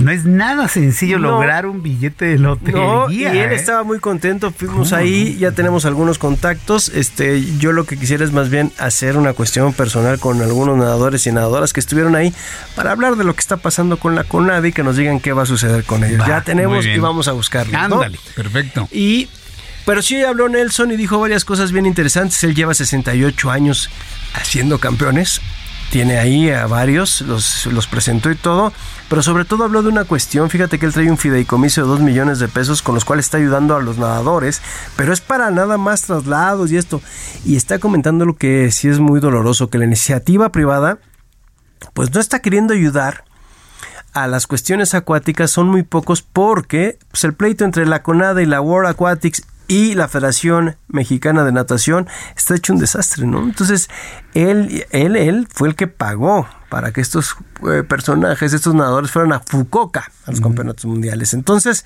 pues se necesita la ayuda también. Obviamente da un pequeño rasponcito, pues estaba el director de la lotería, estaba gente de la C, pues no puede decir abiertamente que no están apoyando la 4T al deporte, pero es algo que sabemos todos y que pues la CONADE menos, ¿no? Entonces también hablaron los, los deportistas y hablaron de ese tema, ¿no? Que ellos van a seguir haciendo todo lo posible para París, ¿sí? 2024, que sabemos ya es a la vuelta de la esquina, y para lograr algo, pero pues sí se necesita el apoyo, ¿eh? La verdad es que estaban hablando de esta cuestión y bueno, pues ya nada más para decirte que son 17 millones los que va a salir el tiraje para los boletos de Acuática Nelson Vargas por sus 45 años de existencia. Son 17 planteles los que tiene y son 17 millones de pesos. Ahí Nelson hizo esta apología de que compró ya varias series completas y que a lo mejor se lo saca, ¿no? Sí, no, pues fíjate qué buena idea me has dado para buscar al buen Nelson y que nos platique y que nos Invitarlo aquí, hablar con él y que nos diga, porque ella fue también dirigente, ¿qué está pasando con el con la natación Lo, lo invitamos nos organizamos, vemos cómo está su agenda y platicamos con él aquí en tu sección. Y sí, nos hablaron, nos invitaron aquí a tu espacio. Maravilloso. Bueno, pues muchas gracias, mi querido Gracias a ti. Gracias. Roberto San Germán con toda la información deportiva. Con esto terminamos rápidamente. Se nos fueron las dos horas de programa. Los espero mañana en punto de las seis de la tarde. Heraldo Radio. Soy Jesús Martín Mendoza. Gracias. Hasta mañana. Buenas noches. Esto fue Heraldo Noticias de la tarde con Jesús Martín Mendoza.